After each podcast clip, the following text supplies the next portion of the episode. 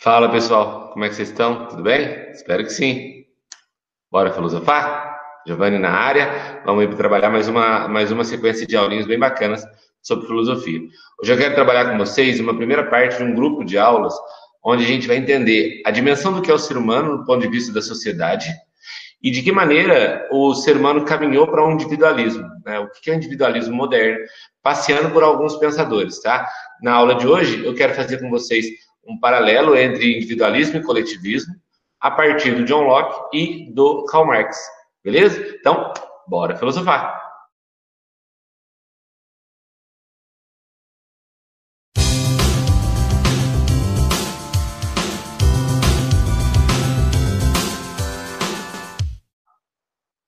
É isso aí, pessoal. Vamos entender, antes de tudo, é, qual é a proposta. A proposta é a gente, a gente compreender as múltiplas dimensões do ser humano. O ser humano é um ser social, o ser humano é um ser coletivo, o ser humano é um ser individual. De que maneira esse ser individual caminhou para um individualismo, de que maneira esse ser social caminhou para um coletivismo, que aspectos positivos a gente tem nesse, nesse cenário, que aspectos negativos a gente tem nesse cenário. Tá? Então, para a gente entender um pouco essa sequência de aulas, antes de tudo, eu vou recorrer a dois importantes filósofos que não vão aparecer nessa, nessas aulas, mas que nos ajudam a entender a grande proposta. Tá? Uh, o primeiro que eu vou recorrer é Aristóteles. Quando, ao perceber o indivíduo, ao perceber o ser humano, Aristóteles ele conclui que o homem é um animal político. É um animal político no sentido de que o homem nasceu para viver em sociedade o homem ele não nasceu para viver em realidades únicas, e sim em realidades concretas a partir do meio. Nós somos. A, a vivência em sociedade é instintiva a nós. Nós somos seres sociais, do ponto de vista do, do Aristóteles. E sendo nós, sendo, sendo nós seres sociais, somos também seres políticos, somos também seres coletivos. O coletivo que parte do indivíduo. E aí também eu gosto muito de uma análise que Hegel, um filósofo do século XIX, faz, que ele retoma essa ideia de que nós nascemos para viver em sociedade. Não há indivíduo só. De cada indivíduo se faz o todo. E aí a sequência dessas aulas é justamente a gente entender como é que o ser humano tem se colocado nesse todo, que parte do indivíduo e vai para o coletivo.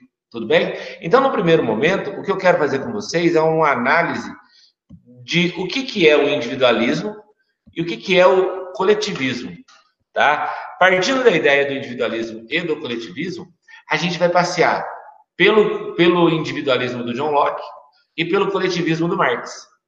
Tá? E aí a gente fazendo aí um contraponto. Vocês já estão acostumados na minha aula, já devem ter percebido, quem não, comece a perceber que eu nunca gosto de partir de um ponto só. Né? Eu gosto de entender a multiplicidade das coisas. Então, eu gosto de apresentar os dois lados.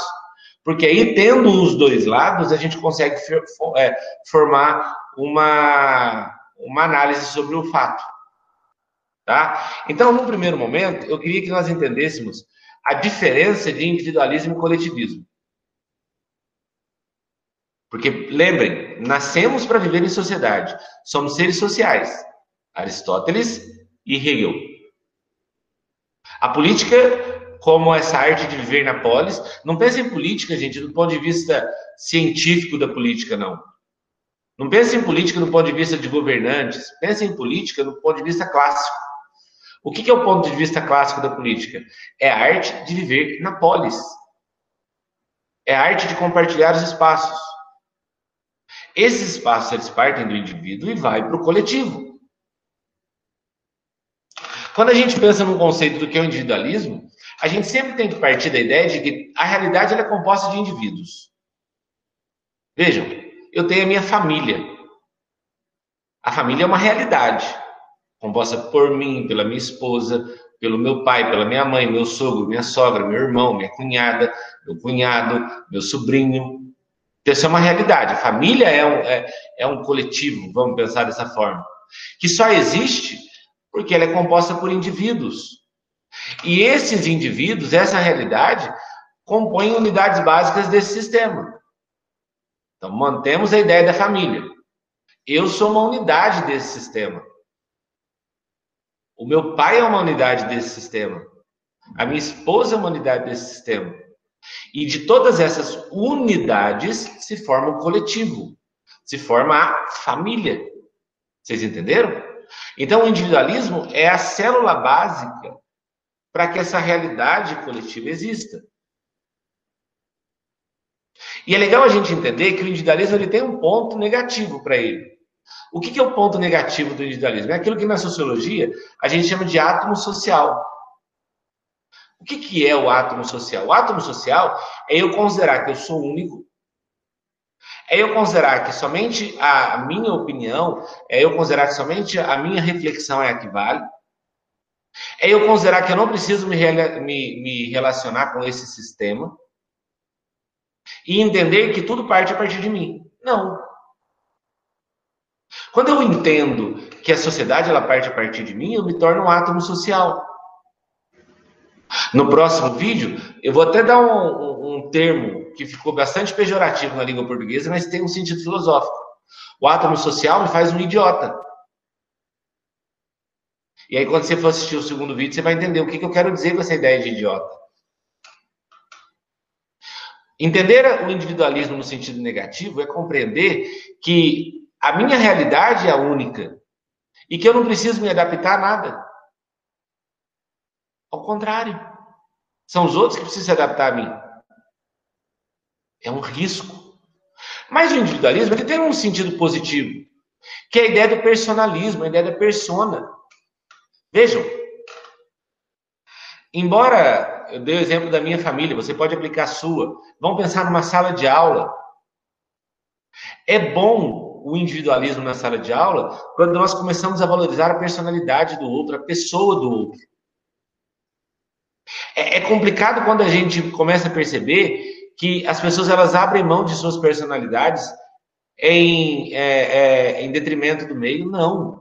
O individualismo ele é entendido de forma positiva quando, gente, quando eu entendo que cada unidade básica desse sistema tem a sua personalidade, tem a sua persona, tem a sua capacidade de reflexão. Pensem, por exemplo, em dois irmãos gêmeos. Cada um tem a sua persona, cada um tem, cada um é uma pessoa, cada um é um.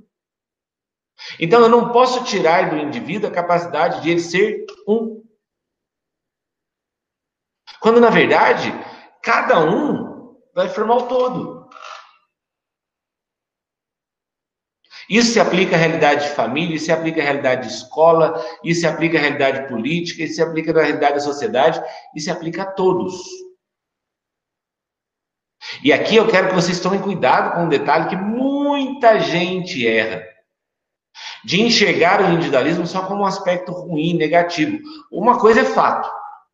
O individualismo moderno, que são os próximos vídeos, a gente vai entender que esse fenômeno ele caminhou muito mais para o negativo do que para o positivo. Ok? Nós caminhamos, e preste atenção no detalhe que interessante. Nós caminhamos, principalmente nesses dois últimos séculos, século XIX e século XX. Mas aí, principalmente durante o século XX. Nós caminhamos muito mais para ser um átomo social do que um personalismo. Caminhamos para nos fechar cada vez mais dentro de nós, da nossa bolha. Caminhamos para nos fechar cada vez mais dentro daquilo que nós acreditamos ser verdade e perdemos a capacidade de construir um argumento coletivo. E aqui, por exemplo, muitos filósofos criticam o iluminismo por isso. O despertar da razão iluminista nos fez um átomo social. E aí a gente vai ter os filósofos do século XIX criticando o iluminismo por conta disso. Nietzsche, Schopenhauer. A gente vai ter os filósofos do século XX criticando o iluminismo por conta disso. Theodor Adorno, Max Horkheimer. Um vivo, Jürgen Habermas, que nos levou para isso. Por uma razão que nos conduziu muito mais para um átomo social do que para um personalismo. Então, eu, Gigi, sou um. Eu sou uma unidade básica dentro desse sistema. Numa sala dos professores, aqui, até a camiseta aqui, olha, sou professor. Com, a, com uma sala de, dos professores, eu componho uma unidade básica. Mas eu não posso fazer com que aquele grupo de 20, 30 professores pensem como eu. Ou eu me isole desses outros porque eles são idiotas e eu não. Não. Eu tenho que entender que cada um vai compor esse, essa sociedade. Não abrindo mão do meu personalismo. Não abrindo mão da minha pessoa. Não abrindo mão da minha personalidade. Beleza? Por outro lado, a gente vai ter o coletivismo. Que o coletivismo nada mais é do que a eliminação do aspas privado. O coletivismo que parte da ideia de que tem, em muitos momentos eu tenho que abrir mão daquilo que eu gosto, daquilo que eu acredito, daquilo que eu penso, em nome do coletivo. Que quando eu parto de um lado uh, negativo, o coletivismo ele tende a destruir as particularidades dos indivíduos. Como assim? Você acaba criando massas, sociedades de massas. A, a, a, gente vê na história, sobretudo na história do século XX, que todas as tentativas de sociedades coletivistas conduziram a uma sociedade de massas, a uma massificação dos indivíduos. Aqui, por exemplo, eu destaco a União Soviética. Aqui eu destaco a China comunista, que tentaram conduzir essa sociedade para o coletivo, mas que de alguma maneira destruiu as personalidades.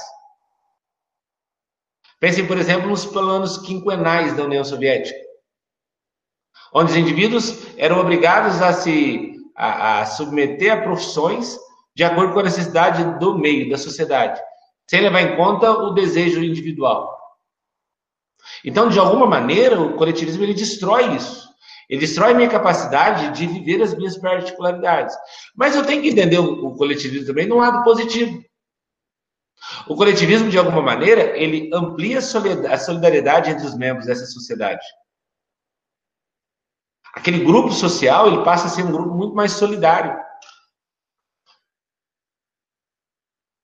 E aí, por exemplo, defesas de modelos político-ideológicos, como o socialismo, que parte de um coletivismo, e modelos político-ideológicos como o liberalismo, que parte de um individualismo.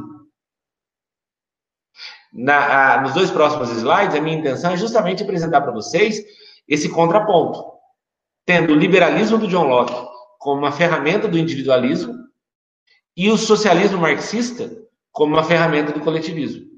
Vamos lá?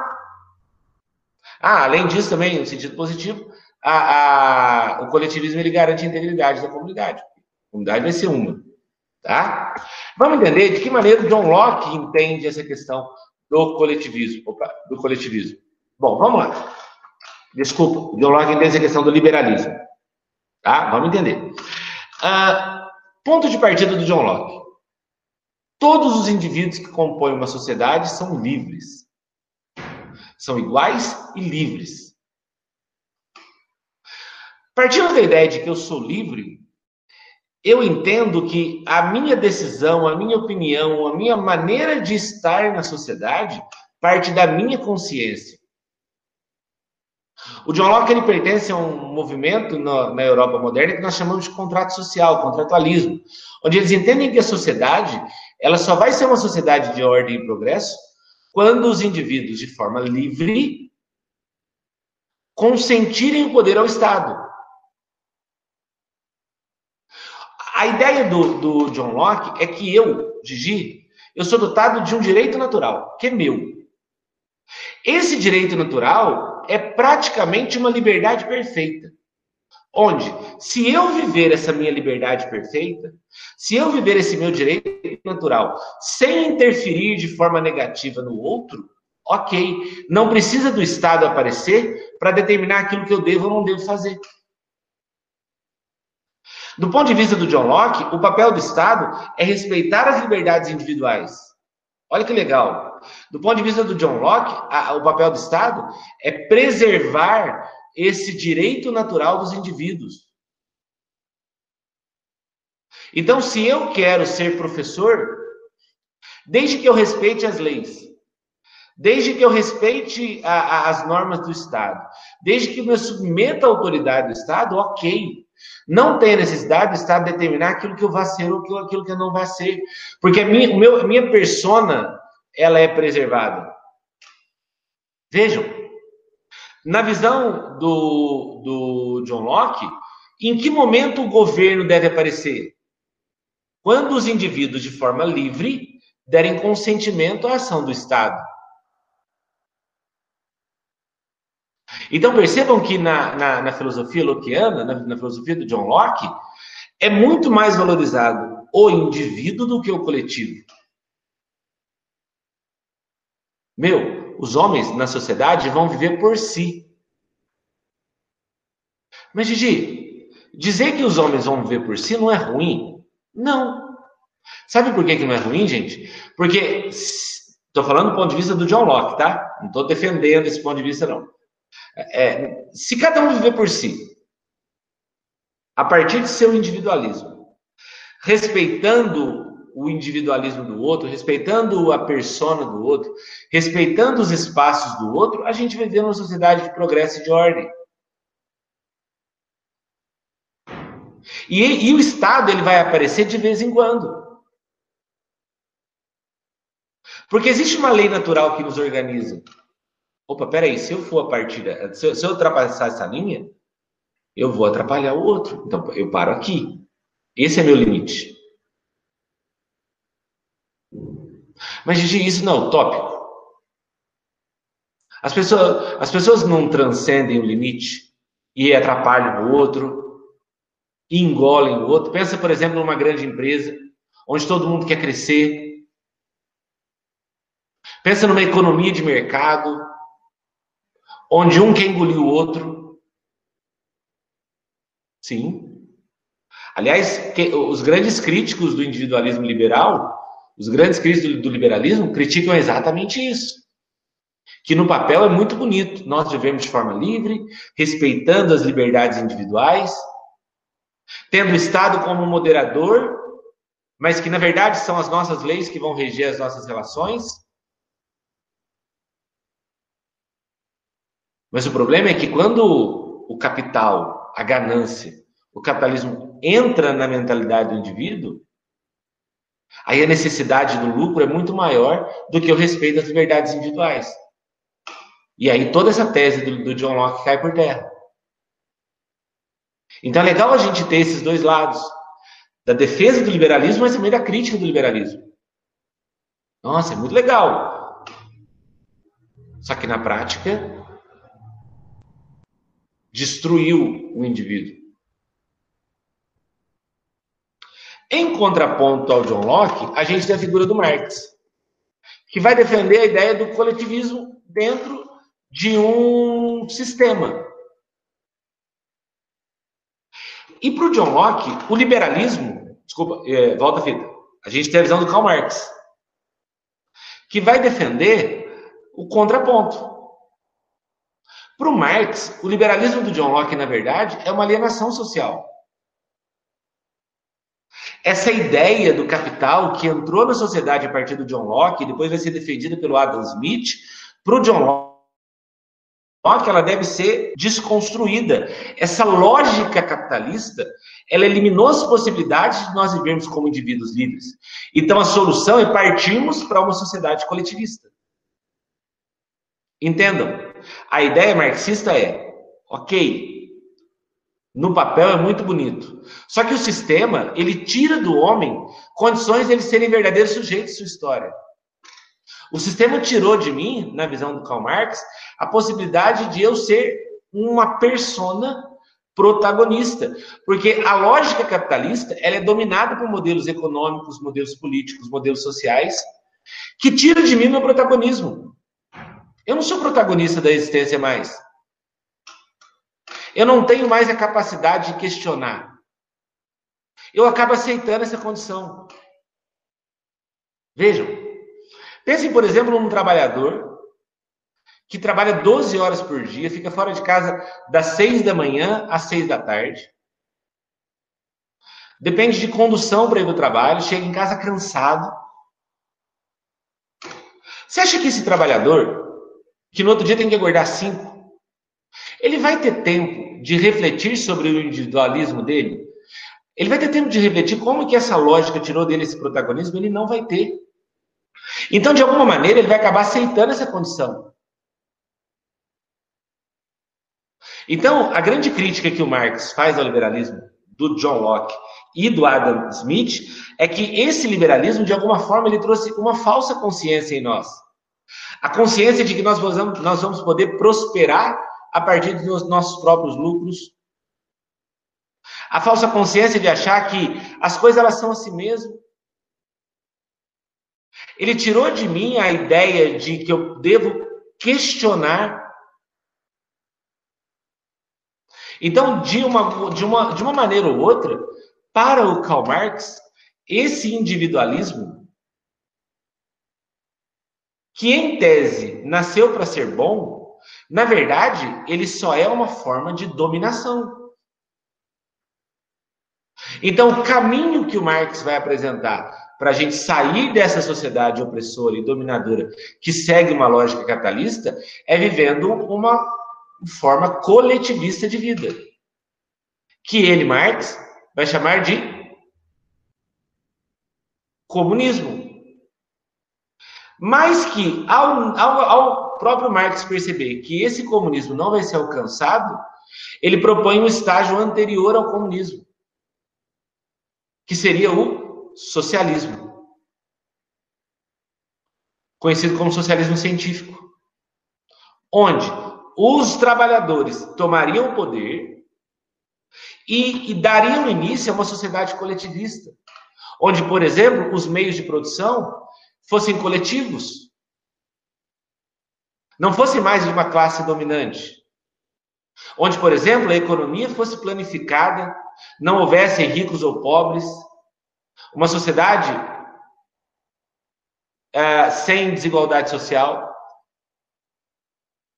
O caminho que o Marx apresenta seria uma revolução do proletariado, onde esses trabalhadores, de alguma forma, tomariam o poder por meio das armas, o que ele vai chamar de luta de classes, e uma vez os trabalhadores tomando o poder, iria desestruturar essa lógica capitalista, dando início a uma sociedade onde iria dar o protagonismo social a todas as classes, promover uma capacidade reflexiva nas pessoas, e ao invés de aceitar essa condição, promover uma revolução para que essa estrutura ela fosse mudada.